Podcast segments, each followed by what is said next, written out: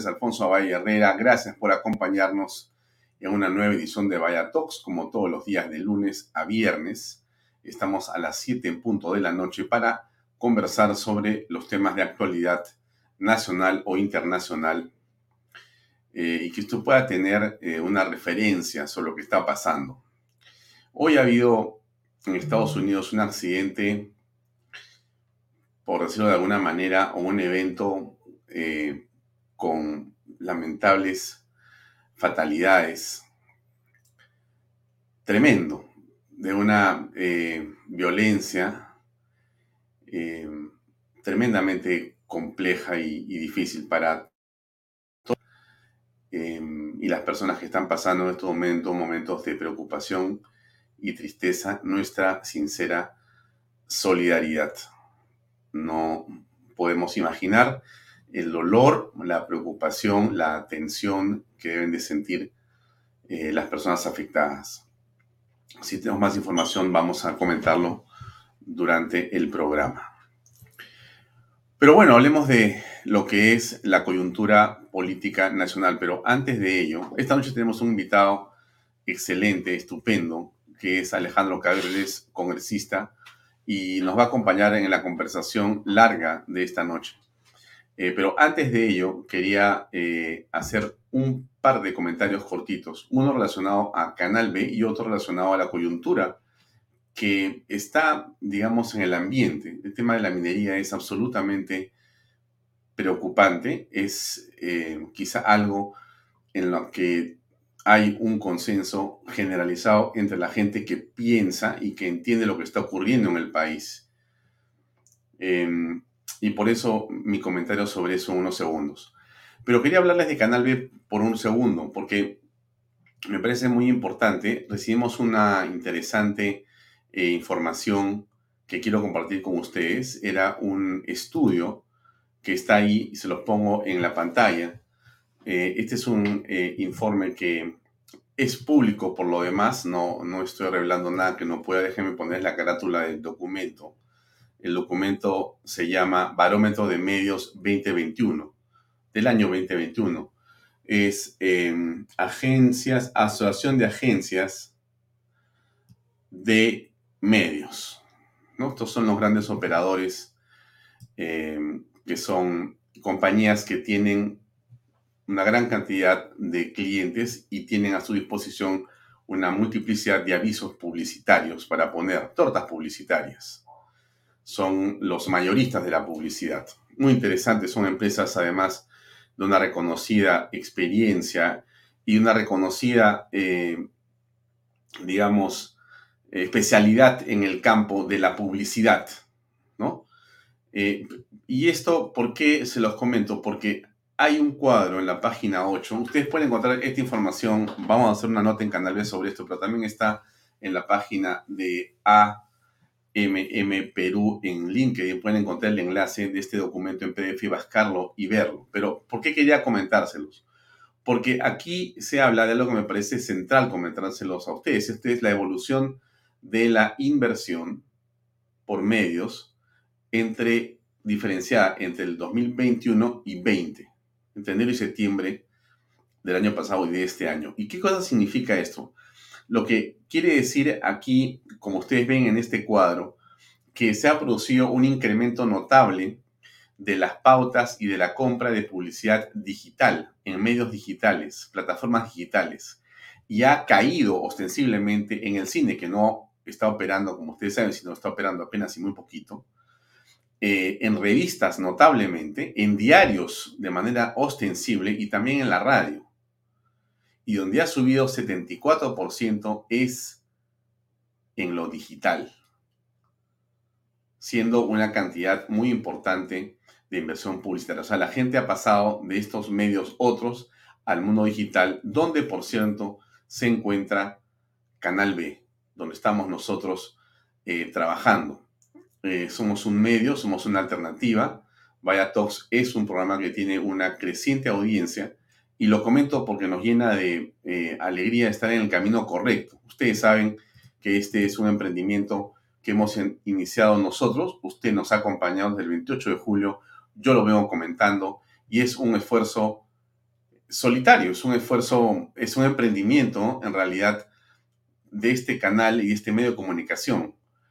Y nos llena de satisfacción saber que por lo menos eh, estamos en el lugar correcto, es decir, estamos en el medio digital que está creciendo de una manera muy importante. Se está produciendo en el mundo eh, una inversión publicitaria que cada vez es mayor justamente para los medios como los que tiene Canal B, Vaya Talks y en general lo que estamos haciendo nosotros desde aquí.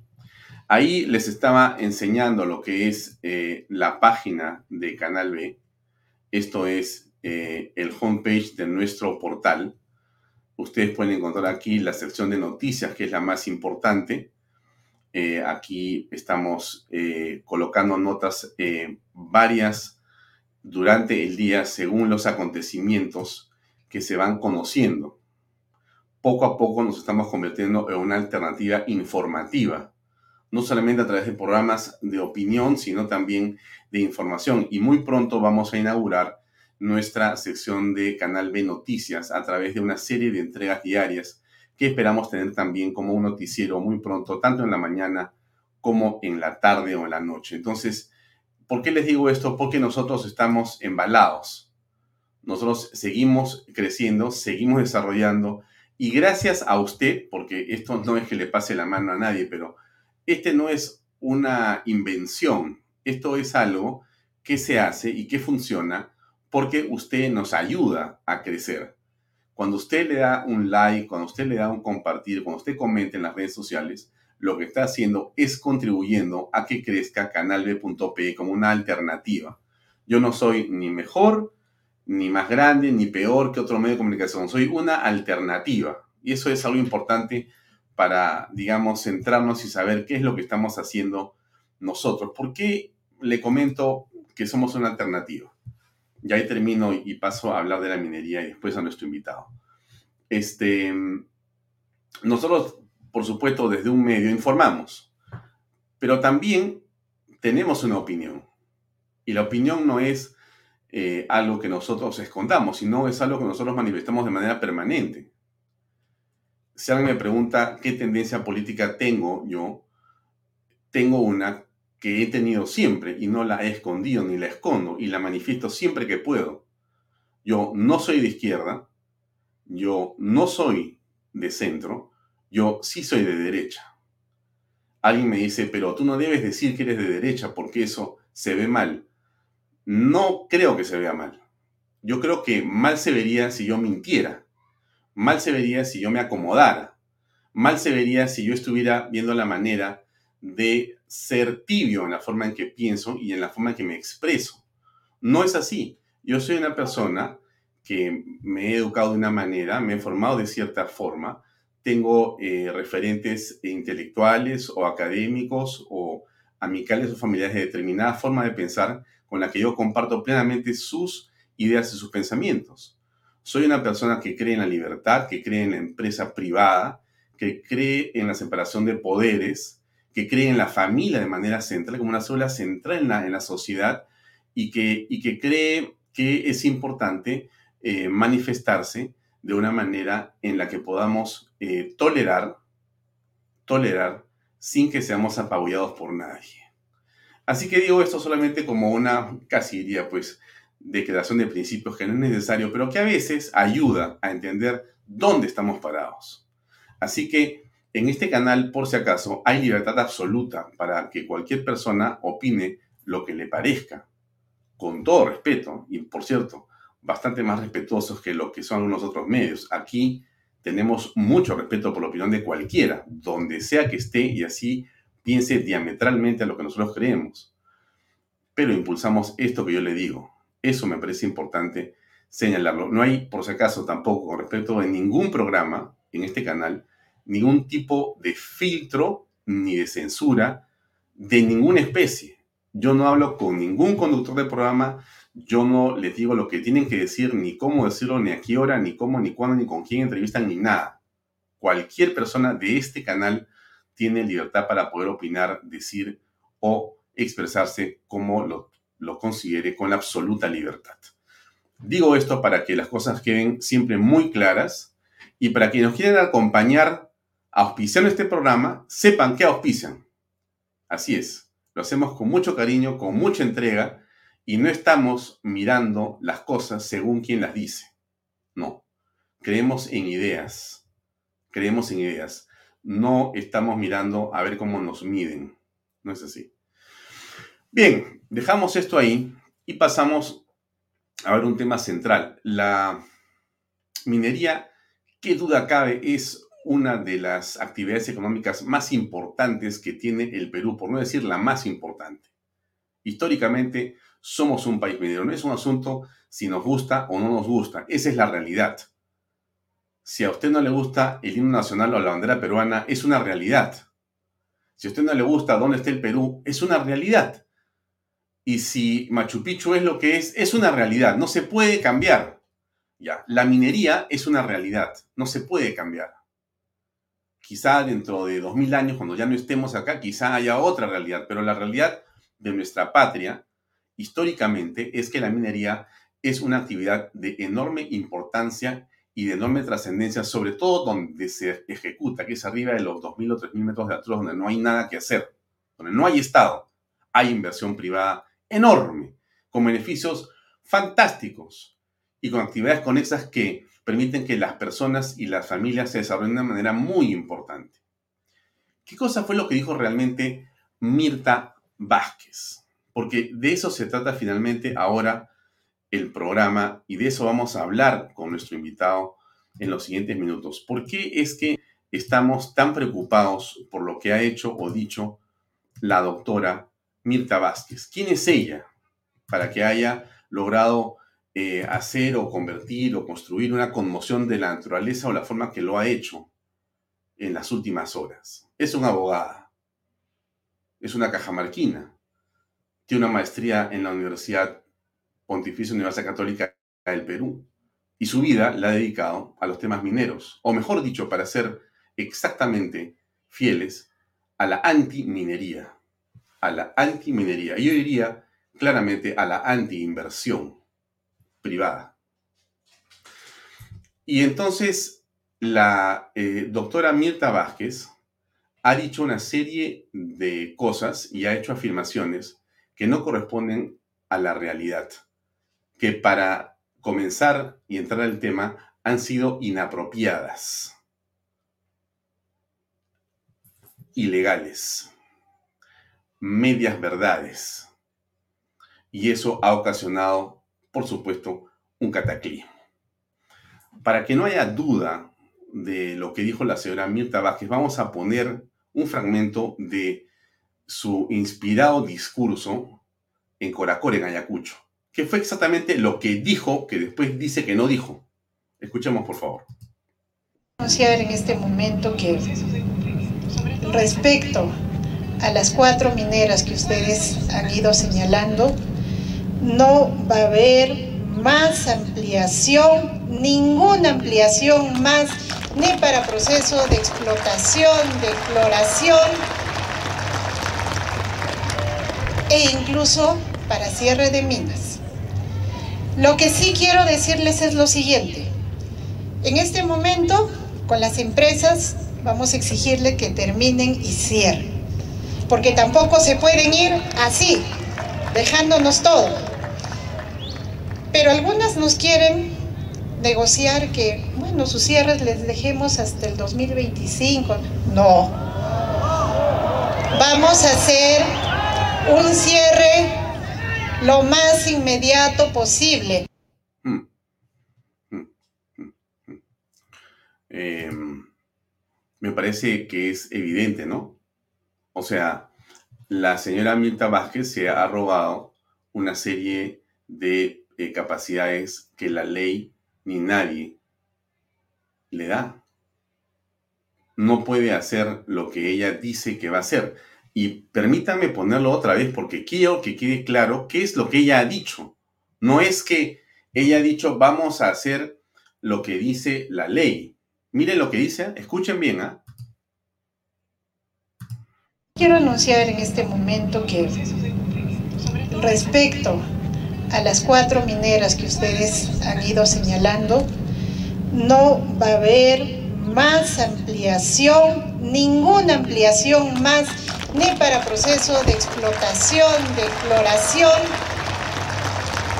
Yo quiero anunciar que no va a haber más ampliación. Yo quiero anunciar. Ella no ha ido a como dice en una entrevista posterior, eh, eso está en la ley, eso está en los reglamentos, está en las resoluciones directorales, eso lo han aprobado las propias mineras. He venido a anunciar que no va más con un grupo de personas delante. E incluso para cierre de minas. Lo que sí quiero decirles es lo siguiente. En este momento, con las empresas vamos a exigirle que terminen y cierren. Porque tampoco se pueden ir así. Vamos a exigirles que cierren. Vamos a exigirles que cierren. Así funciona. O sea, la señora Mirta Vázquez puede pararse delante de un micrófono y decir, vamos a exigir a las compañías que están cumpliendo con la ley que cierren y se vayan. Dejándonos todo. Pero algunas nos quieren negociar que, bueno, sus cierres les dejemos hasta el 2025. No. Vamos a hacer un... Algunas quieren negociar. Obviamente, la señora Mirta Bajes no es que no conozca la ley y los reglamentos. Lo que ella está haciendo es algo que dijo hoy día Fernán Altuve con el Chema Salcedo en PBO Radio, algo que me parece muy importante y central lo que está haciendo la señora Mirta es despidiéndose. Así es, ella se está despidiendo de la presidencia del Consejo de Ministros y para hacerlo, lo que está haciendo es apelando a hablar de aquello de lo que ha vivido toda su vida, que es la antiminería. O sea, está marcando el territorio en su activo político. Ha utilizado el cargo para beneficio personal y para crear un terrorismo económico y financiero en el país. Esa es la responsabilidad, o mejor dicho, la irresponsabilidad de la señora Mirta Vázquez, presidente del Consejo de Ministros. Lo digo en mi calidad de ciudadano. Opino. Y creo que esta autoridad es absolutamente irresponsable por lo que ha hecho. Irresponsable por la manera como ha conducido y ha manejado las cosas que hemos visto en las últimas horas. ¿Qué dijo al respecto el presidente de la República hoy? A ver, escuchemos, porque esto es de una eh, disonancia muy interesante. A ver, escuchemos qué fue lo que dijo Pedro Castillo hace, unas, hace unos minutos. No ha existido ni existirá decisiones unilaterales, ni arbitrarias, ni al margen de la ley. El gobierno convocará a los gremios empresariales, a las autoridades regionales y locales y a las comunidades para dialogar sobre estos temas y llegar a consensos en beneficio de todos los peruanos. Mm. Eh, el policía bueno, el policía malo. Ella dice una cosa y él dice otra cosa. Ella lo hace pasando sobre la ley de manera unilateral. Él dice que respeta la ley y que no puede haber un proceso que no esté regido por las leyes y menos que sea unilateral y que tiene que haber un consenso. La señora Mirta Vázquez se para en Coracora solamente con un grupo de personas de las comunidades. Nunca, jamás. Y solamente las empresas se enteran por las redes sociales de las cosas que hemos escuchado. La pregunta que yo me hago es, obviamente, ¿no? ¿A quién le vamos a creer? A la señora primer ministra, que está por irse, o al señor Pedro Castillo, que también está por irse. De eso se trata, de eso se trata. Estamos en la mitad, o en el medio, mejor dicho, de un par de mentirosos. De un par de mentirosos. Pero eso es lo que nos ha tocado a los peruanos eh, en este momento, digamos, manejar como realidad. Ella es eh, la señora Mirta Vázquez, déjenme compartir la fotografía de esta eh, dama eh, que ha hecho de la antiminería su vida, obviamente las consecuencias de esa declaración han generado una hecatombe internacional. Esto es lo que ha ocurrido con una de las empresas vinculadas a dos de las cuatro minas de las que habló la señora Mirta Vázquez, es la empresa Hochi. Al fundador de esta compañía lo asesinó Sendero Luminoso a dos cuadras de mi casa, en Monterrico. Lo agarraron a balazos con un fal. Bueno, este hombre y esta familia ha continuado invirtiendo en el país y ha logrado colocar esos valores y esas minas en la bolsa de Inglaterra. Miren ustedes el derrumbe que el gráfico muestra a partir de las declaraciones irresponsables de Mirta Vázquez. Se hunde y pierde 55% o 50% del valor en horas, por la manera como la señora Vázquez, autoridad todavía, dice lo que hemos dicho nosotros, incumpliendo la ley y mintiendo. Terrorismo financiero se llama esto. Terrorismo financiero. En la misma condición están las otras compañías mineras. Así, por la declaración de una autoridad que miente, porque dice la señora que los cierres de mina eh, son además eh, presentados por las compañías mineras y ya lo único que ha hecho es referirse a ese documento que ya está presentado. Por lo tanto, no hay nada que decir. Como que dice, ya pues, o sea que la, compañía minera es la que ha dicho y ha puesto que va a en, en ese momento. Nosotros tenemos nada, yo solamente leo el documento. Yo he puesto lo que dice ahí. Yo no he mentido, dice ella. ¿Qué dice su viceministro? Escuchen ayer lo que dice el viceministro, no de ella, por supuesto, sino del MINAM. Escuchemos, por favor, el Ministerio del, creo que es del Ambiente o del Ministerio de Minas. Por favor, escuchemos unos segundos. Como bien ha recordado, están desde el etapa, el día cero a nivel conceptual y en el primer año debe ser más específico y eso es dinámico, efectivamente en función a la vida del proyecto, etcétera, etcétera. Y he explicado la, complementación que hay entre los planes de cierre. Cuando dice es dinámico, ¿qué significa? Que puede variar. Que puede variar. Sea por propuesta. Que puede variar. Que puede variar. ¿Por qué? Del titular o por disposición también ¿Eso del lo permite la ley? ¿Lo permite la ley? Hay varios casos. por supuesto que sí. Miren ustedes. O sea, este hombre, no lo conozco, pero alguna información debe tener veraz y dice las cosas como son. Esto no ha dicho la señora Mirta Vázquez. Él dice algo que es elemental y que cualquier persona que está en el campo de la minería o de la antiminería debería conocer. Y conoce. Que los planes de cierre se presentan cuando comienza el proyecto y se van modificando porque así es la naturaleza de la explotación. Aún más si la explotación cuando es bajo eh, no está abierto, sino es en, este, socavón, bajo tierra, por supuesto. ¿Por qué? Porque o avanza o se termina esta beta, se abre otra y se desarrolla y hay más estudios y más exploración y se multiplica eso o no, se va por otro lado, se va, se va a otra parte la concesión. Pero lo que está diciendo Mirta Vázquez en esa alocución de Coracor es absolutamente falso, populista, demagógico. No vamos a permitir que se vaya, que se vaya. ¿Para qué? Se está despidiendo de la PCM. Nos ha costado a todos los peruanos esa despedida de la señora Mirta Vázquez. Ahí está el gráfico nuevamente que les pongo a ustedes. Fíjense lo que ha costado el adiós de la señora Mirta Vázquez. No solamente eso. Atentado contra la inversión privada. Es lo que dice el comercio el día de ayer. Unilateral, la primera ministra afirma acuerdo con comunidades para retirar y cerrar cuatro unidades mineras en Ayacucho. Compañías afectadas no recibieron comunicación formal. Estado peruano dejaría de recibir 12.3 millones en impuestos al mes por hacer estas operaciones. Estarían en riesgo 54 mil empleos en la región entre directos y indirectos. 54 mil familias dejan de tener que comer porque la señora Mirta Vázquez tiene su propia agenda. Esa es la verdad de la milanesa. La agenda de la izquierda la paga los pobres.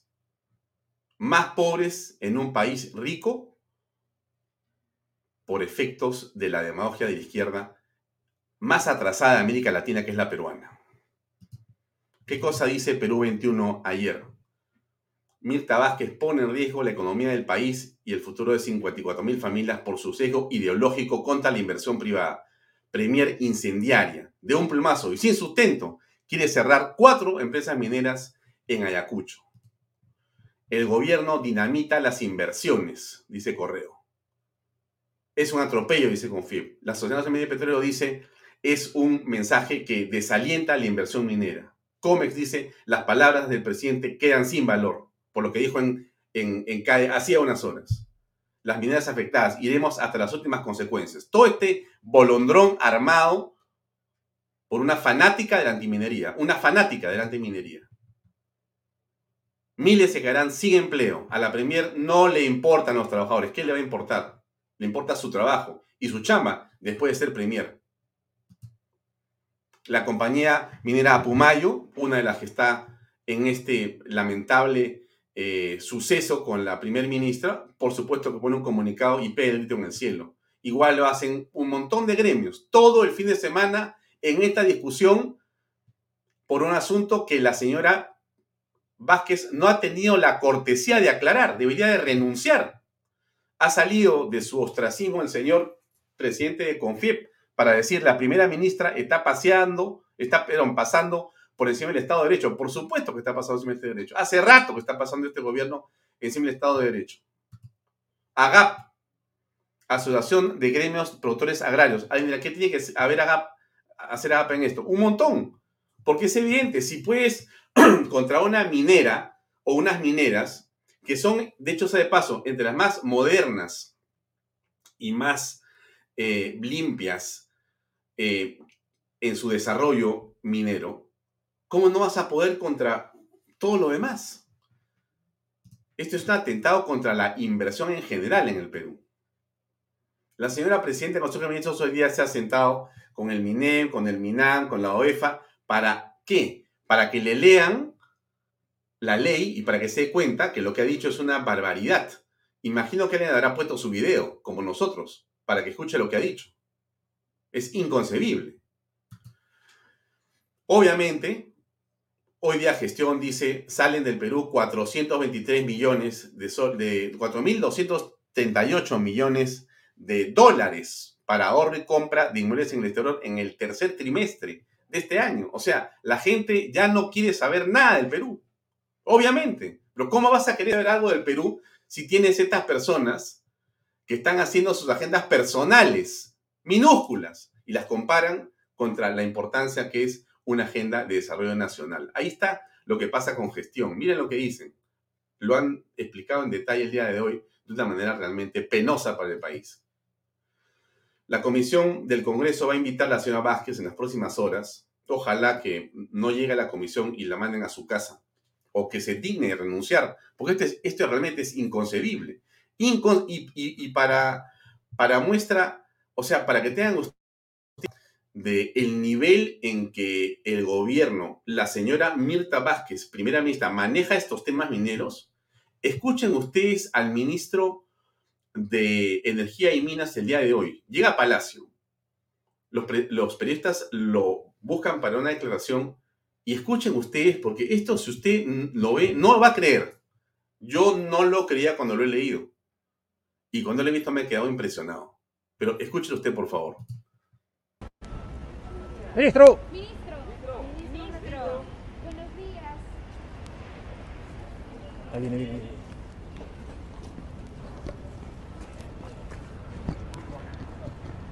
Ministro, buenos días. Para que nos pueda explicar justamente sobre las mineras, lo que quiso decir la primera ministra, por favor. Voy a tener una reunión. Sobre este tema se va a reunir No, con la sobre ministra. otra cosa. ¿Y por- podría explicarnos a qué se refería en el discurso de la primera ministra en torno al cierre de mineras, por favor? Ahora no, después, a la, a la salida. Eh, pero va a conversar con los medios.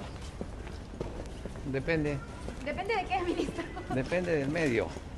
¿Y a qué medios va a usted a responder en todo caso? A los que no me hagan problemas. ¿Y cuáles son los que no le hacen problemas, ministro?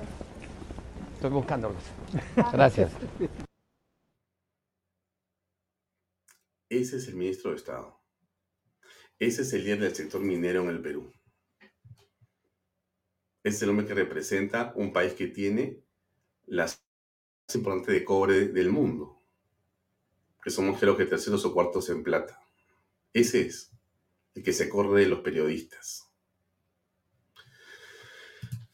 Lo dejo ahí y converso con nuestro invitado que ha tenido la gentileza y la paciencia de esperarnos hasta este momento.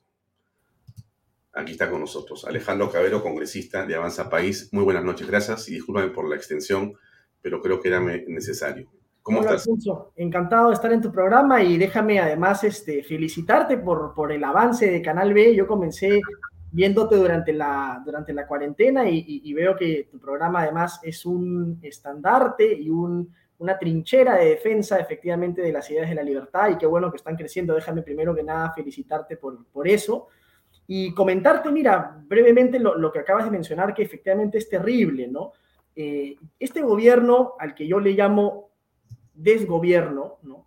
Es de una absoluta improvisación, o sea, ellos, digamos, jamás pensaron que iban a estar donde están, y, tú lo ves en la improvisación, en la descoordinación, el, primer ministro dice una cosa, el presidente trata de enmendar un poco eh, la, las cosas, pero, digamos, al final del día es un gobierno absolutamente improvisado, absolutamente desarticulado y nos está llevando al barranco. Tú estás bien, tú estás poniendo la, las cifras, o sea, el alza en el costo de vida, la afectación sobre todo a los más pobres, eh, digamos, el espanto a los capitales nacionales y extranjeros que se están yendo del país.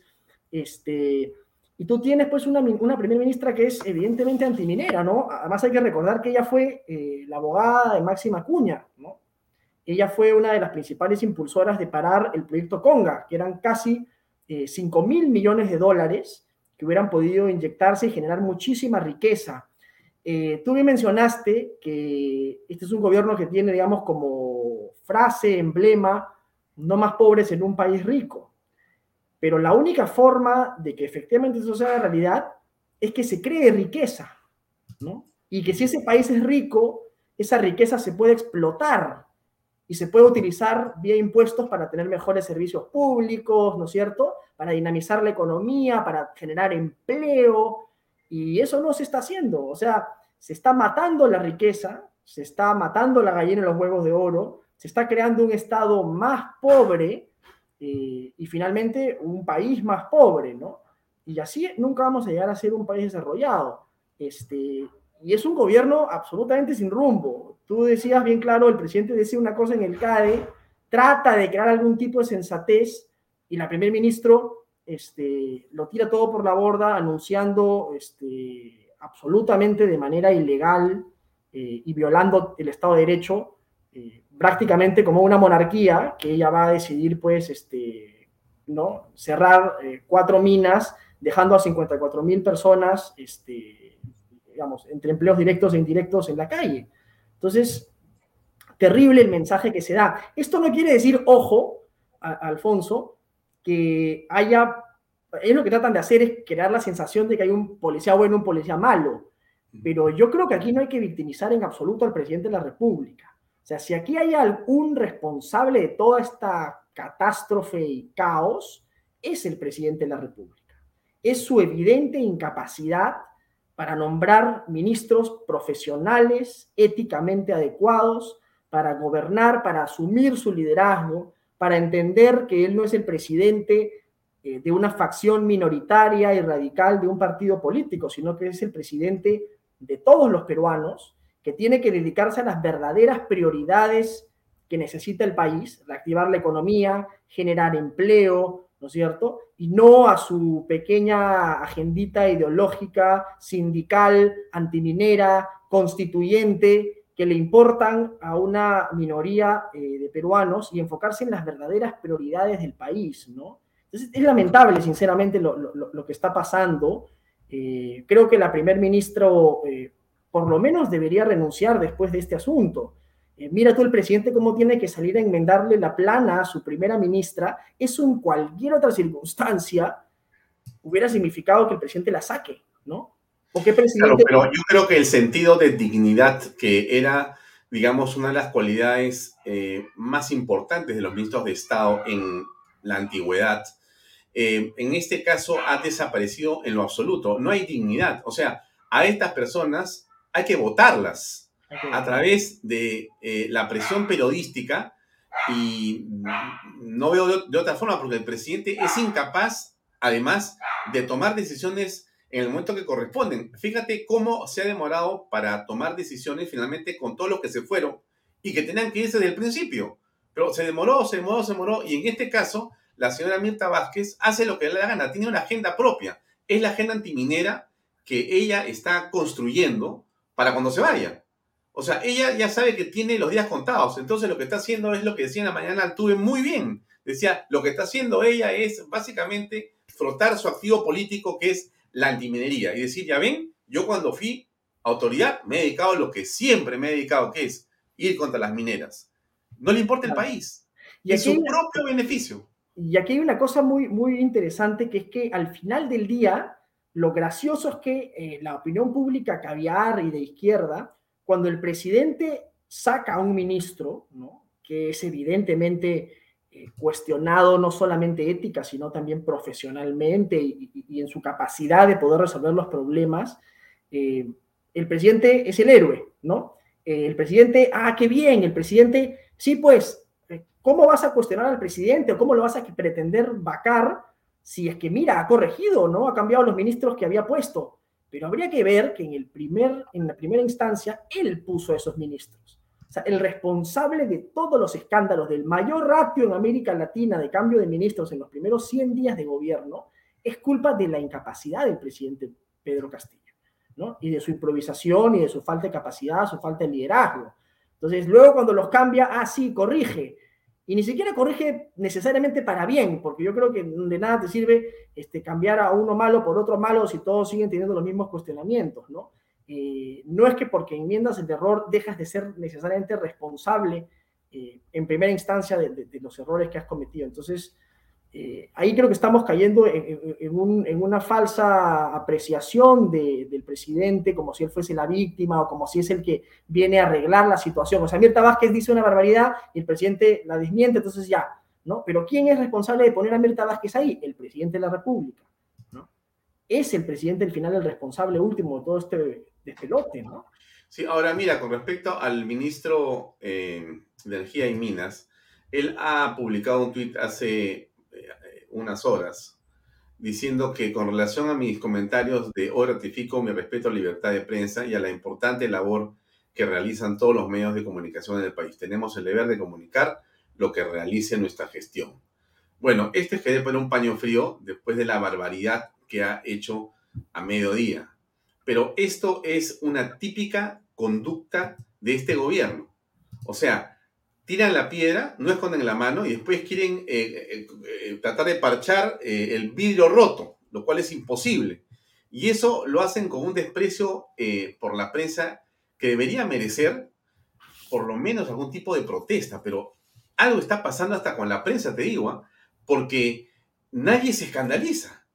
O sea, fíjate lo que dice este hombre, es una barbaridad, que dice, no, yo no hablo porque voy a buscar, ver con quién voy a conversar. O sea, como, como, que, como que la señorita que le quiere preguntar, con todo respeto, este, él tendrá que escoger si le va o no a dar una entrevista, como si los medios fueran eh, algo, ¿qué te puedo decir? Como de parte. Lo que no entienden en general las autoridades es que los medios de comunicación tienen una labor fundamental que es conectarse con la opinión pública. No es un asunto de que el medio me gusta o no me gusta, no. Los medios de comunicación buscan la información para transmitir a los ciudadanos. Y entonces cuando tú eres un medio no, puede ser que ese medio no te guste, pero tienes que hacerlo, porque lamentablemente cuando eres una autoridad y cuando eres un hombre público, está frito. Tienes que aceptar a los medios. Y tú eres un hombre público. El medio te alabe o te critique, estás ahí, porque esa es la jugada. Así funciona pues la democracia. Pero no, este señor agarra y dice, no, a mí no me gustan estos medios, y ahora quiere con un comunicado del tipo que he mostrado, zanjar una posición que es vergonzosa. Pero hablemos un poco de la, de la vacancia, Alejandro.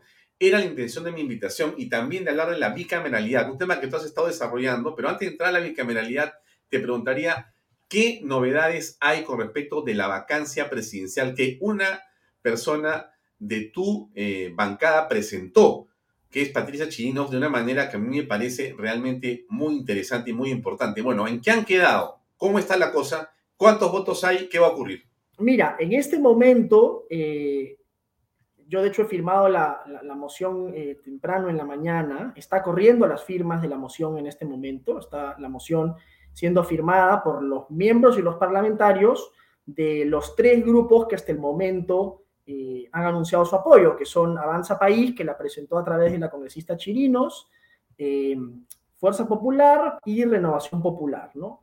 Eh, ojalá, necesitamos con eso, se suman exactamente 43 firmas. Necesitas tú 26 firmas para que la moción sea presentada, ¿no? Presentada en la mesa de partes con mínimo 26 firmas.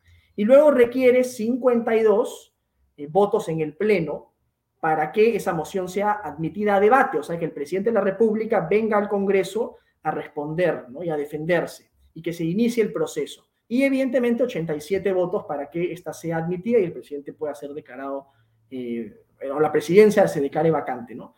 Las 26 este, están aseguradas, me parece. Sí, lo que, no se tiene, lo que no se tiene son las 52, porque para eso necesitaríamos, además de las tres fuerzas políticas que se han comprometido, que suman 43, que son nosotros, Avanza País, Renovación Popular y Fuerza Popular, tendría que sumarse alguna cuarta fuerza política eh, a poder firmar la moción, ya sea Alianza para el Progreso, Acción Popular, Somos Perú, ¿no? Eh, o quizás eh, alguna facción de Perú Libre, que tampoco me sorprendería que eso pueda llegar a ocurrir, ¿no?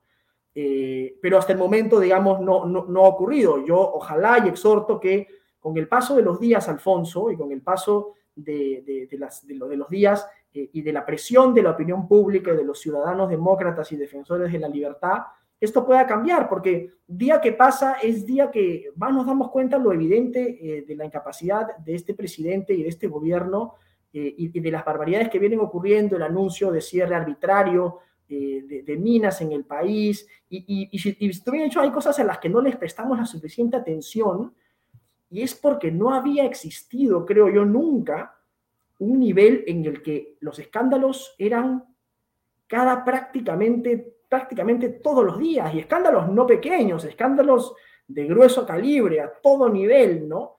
Y, entonces realmente tú tienes que estar el 90% del tiempo aquí en el Parlamento enfocado en fiscalizar al gobierno, porque el gobierno te pone los escándalos todos los días sobre la mesa, ¿no? Y, ya creo que se hace evidente y se cae de maduro que esto no puede seguir así por cinco años. O sea, yo no, me, yo no puedo en este momento eh, pensar que el Perú puede seguir en esta situación por cinco años.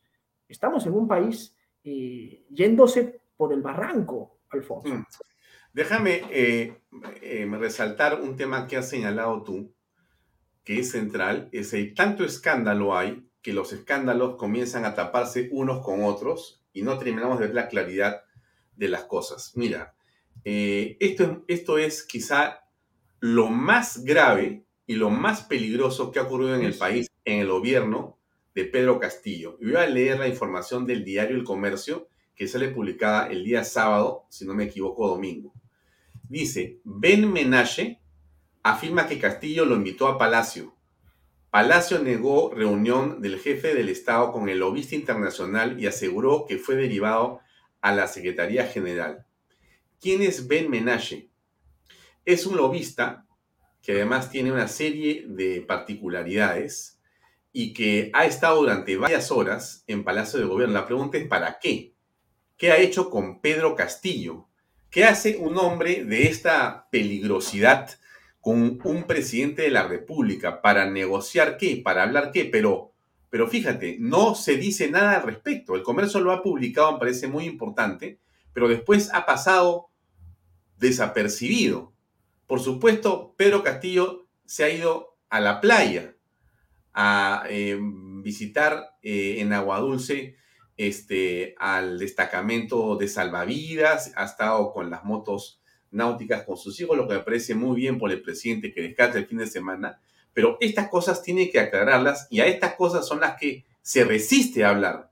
El presidente es un hombre ausente del poder lo ejerce, pero no quiere responder y no quiere dar cuentas. Quiero ir a un mensaje comercial unos segundos, Alejandro, para escuchar tu comentario, por favor. Enseguida regresamos. MMK Supermarket, ofertonazos, 15% de descuento, super lunes de limpieza. Super martes de cuidado personal. Super miércoles de pollo y cerdo. Jueves de cerveza. Super viernes de pescados y mariscos. Super sábados de parrilla. Super domingos infantiles, llévate el segundo producto a mitad de precio. MMK Delivery 960-587-331. Bueno, este caso de Ben Menashe. ¿Qué, qué opinas de esto, Alejandro Cabero? Alfonso, mira, y tú has dicho algo que, que es súper importante. Eh, el presidente no habla, no dice nada. Hasta ahora, desde que le dio la entrevista a Diego Acuña en campaña, el presidente no se ha vuelto a someter a ningún periodista que pueda libremente cuestionarlo y hacerle las preguntas respectivas.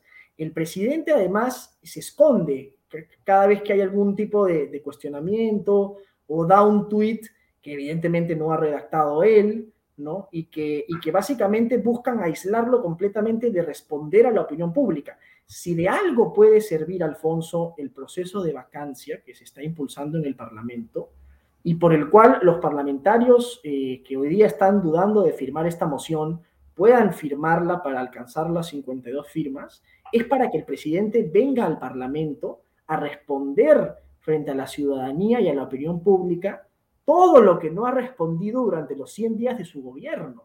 ¿no? O sea, para eso eh, el proceso eh, puede servir, porque este es un presidente que no responde las cosas sustantivas. Como tú bien has dicho, este es un caso bastante eh, grave y que ha pasado relativamente desapercibido. Yo recomiendo además eh, a, a, todos leer la columna que ha publicado hoy día Aldo Mariátegui, donde explica un poco más el, el, el fondo de la, la, historia de este personaje y la vinculación que ha tenido con varios hechos eh, bastante cuestionables alrededor del mundo.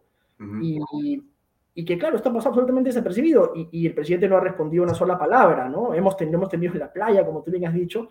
Héctor Béjar además ha publicado un comentario mencionando que es la primera vez que el presidente aparece sin sombrero, como diciendo que ya se hubiese cambiado de bando o, o, o dando a entender una cosa así, habiendo sido él ministro de, de Pedro Castillo. Entonces, eh, terrible. O sea, esto, es una, esto es un cúmulo de circunstancias que nos deberían hacer reflexionar tremendamente. Hay quienes han cuestionado mucho eh, el momento en que se ha presentado esta moción, eh, si era prudente presentarlo ahora, si era prudente esperar a que se tuviera un caso más concreto, pero la verdad, Alfonso, la verdad es que yo siento que el país no aguanta más. Los escándalos son interdiarios. Claro, el momento eh, constituyente ha sido constituido. Perdón, el momento este, de vacancia ha sido constituido. El momento de vacancia... Sí que es un momento difícil, eh, se está construyendo y se está labrando eh, ladrillo a ladrillo gracias a la incompetencia y yo creo que a la corrupción del presidente de la República. Esta es la columna que hace referencia tú, este, estimado Alejandro. Esta es la columna del día de hoy de Aldo Marati que dice lo siguiente, congresista Chirinos, he aquí una razón nuclear para la vacancia. Y lo leo un pedacito. Ari se hizo conocido por haber destapado por razones políticas y no altruismo el afer Irán-Contras, ventas ilegales de armas de Reagan a Irán para financiar a los antisandinistas. Esa foto es hasta mi amiga, bueno, eso de por ahí. Y acá está la biografía de este señor que se llama Ari Ben Menashe, joyón de joyones. Hace muchas lunas el buen Ari se hizo conocido por haber destapado el afer Irán Contras. ¿Qué más dice acá? La biografía está en Wikipedia. Se, re, se, se, revela su participación en ese y mil chanchullos.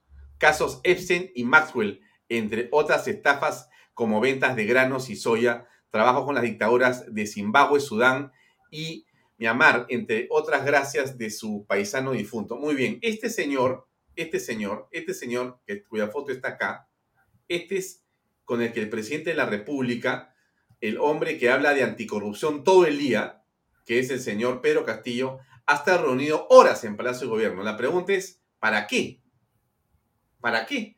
Y nadie lo puede eh, aclarar porque el señor presidente ha decidido no hablar con nadie. Él está por encima de todos los ciudadanos y de todas las autoridades. O sea, tú Alejandro Cabero eres congresista, pero tú no puedes hablar con el señor Pedro Castillo, ni le puedes preguntar nada, porque no te va a contestar.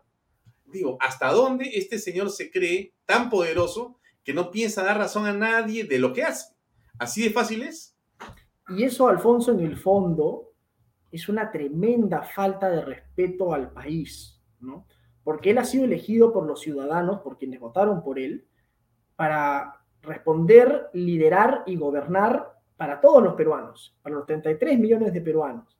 Él no ha comprendido dónde está parado o dónde está sentado. Él no ha comprendido la importancia del cargo que él ostenta en un país, además, eh, que venía teniendo una situación tan expectante como el Perú, que venía creciendo sistemáticamente, reduciendo la pobreza, fortaleciendo sus instituciones, siendo cada vez más respetado en el mundo, ¿no? Y él ha venido a pararse sin la menor idea de lo que tiene que hacer allí, faltándole el respeto a los ciudadanos, manejando el gobierno como si fuera su chacra, poniendo a sus amigos sin ninguna preparación allí y realmente pues dañando las instituciones y el gobierno como ningún presidente lo ha hecho y, además en tan poco tiempo. ¿no? En los primeros 100 días han logrado eh, básicamente, eh, digamos, dinamitar el Estado de Derecho como ningún presidente lo ha hecho durante los últimos, no sé, 20 años. O sea, es realmente catastrófico, ¿no? Y, lo peor es que da la impresión de que él colocara algún ministro allí para hacer alguna cosa este ministro luego es cuestionado por eso, pero lo saca, todo el mundo aplaude a Castillo porque lo sacan y luego el daño ya está hecho. O sea, los generales que él ha ascendido, por ejemplo, en, ya están ahí. Se ya, quedaron. Ahí. ya se quedaron ahí. Allá la salió, cumplió su función, ya está, ¿no? O pones a Maraví para que le cree el sindicato y una vez que ya cumplió su función, se acabó, ¿no? Lo sacas. O una vez que ya el ministro filtró la prueba y ayudó a sus amigos, ya, ya es fusible, ¿no? Este, y, claro, el héroe es Castillo, el daño ya está hecho y se va consolidando el avance de la izquierda eh, y eso es terrible para el país, porque, el que, porque los que pagamos la factura, Alfonso, somos todos los ciudadanos. Hoy día ha salido en la portada del comercio, ¿no? El principal problema que la gente ve hoy día es el alza de, precio de la canasta básica, ¿no? el alza del costo de vida para los más humildes, que son los que están pagando la factura, y la economía en general. Tú mismo has puesto las cifras de cómo se ha desplomado las acciones de Hoshin, que es una empresa que da trabajo a miles de miles de peruanos y de familias, ¿no? Y que de un plomazo te vuelas 25 o 50% del valor de sus acciones, de su capital, ¿no? Ese es el comercio. Costo de vida es el problema que más afecta a los peruanos. Así es. Así es, ¿no? Es el impacto mayor a las familias de menores ingresos. A los más humildes, así es. Sí, es, es, más pobres en un país que estaba creciendo y más pobres por decisiones como las de la señora Mirta Vázquez, entre otras cosas. Es impresionante. ¿eh? Esta izquierda debe ser una de las izquierdas más retrógradas y atrasadas que hay en el mundo. Todavía está pensando en que la minería no sirve, cuando podría estar montada sobre la minería para generar, o sea, deberían estar montados sobre la distribución de los ingresos para generar programas, programas sociales. No, están pensando tonterías. Y no están atendiendo además, Alfonso, los problemas estructurales que son cómo gestionas mejor el Estado. El, ministro de Economía quiere pedir en el Congreso una serie de facultades tributarias para seguir exprimiendo a los poquitos formales que ya pagan impuestos en el Perú, ¿no?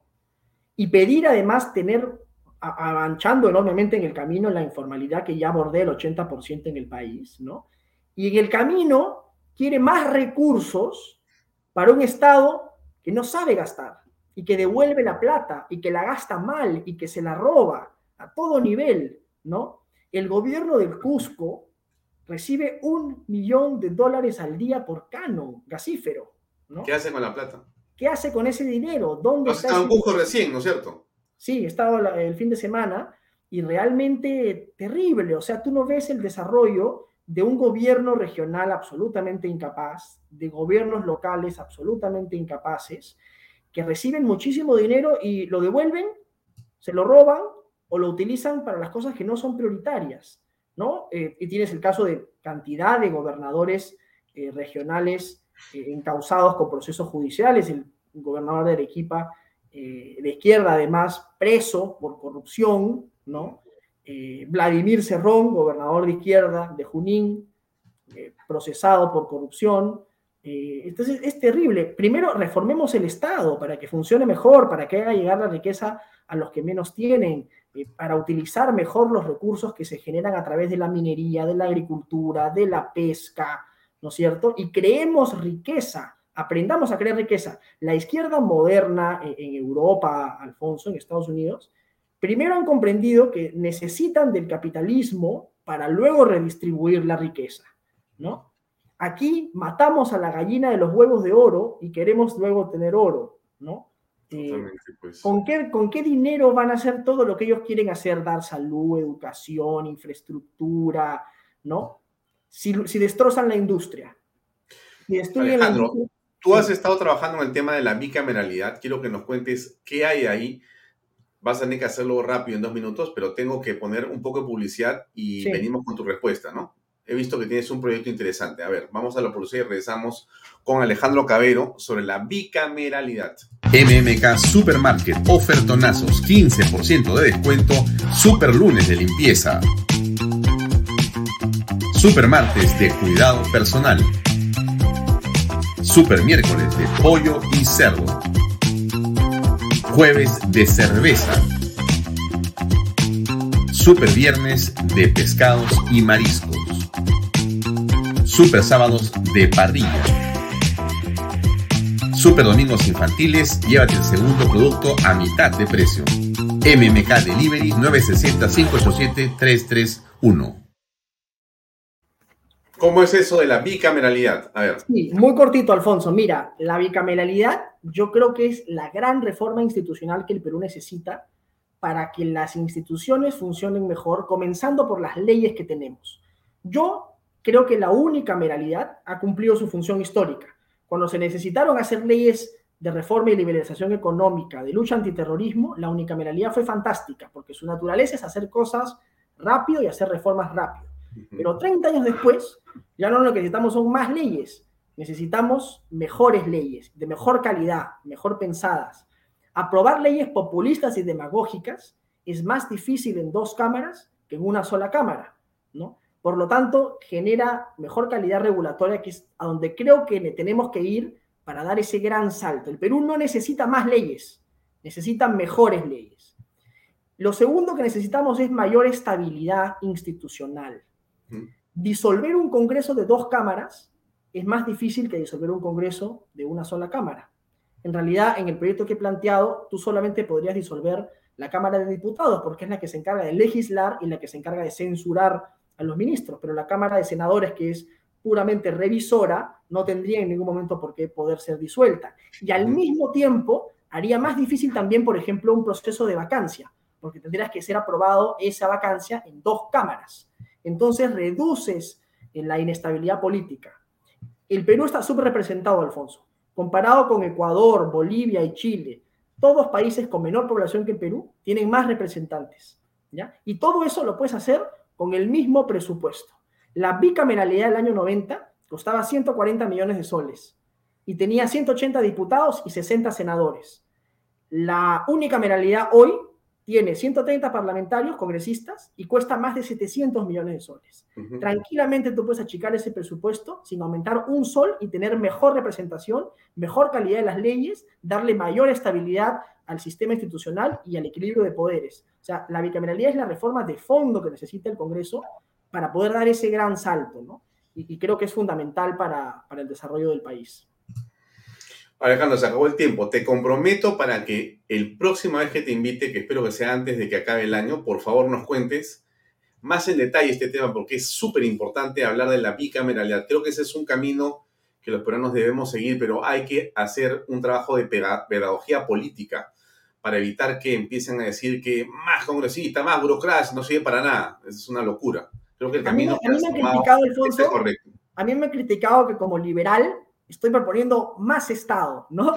Cuando todo se puede hacer sin aumentar un sol y no existe Estado de Derecho y democracia liberal funcional que no tenga buena calidad regulatoria. Con una pésima, una pésima calidad regulatoria nos hace más daño a todos nosotros. Listo. Gracias, maestro. Nos vemos. Gracias. Éxito. Un abrazo. Éxito. Chao, Alejandro. Un abrazo. Bien, amigos, es todo por hoy. Nos vemos mañana a las 7 en punto con más en Vaya Talks. Buenas noches.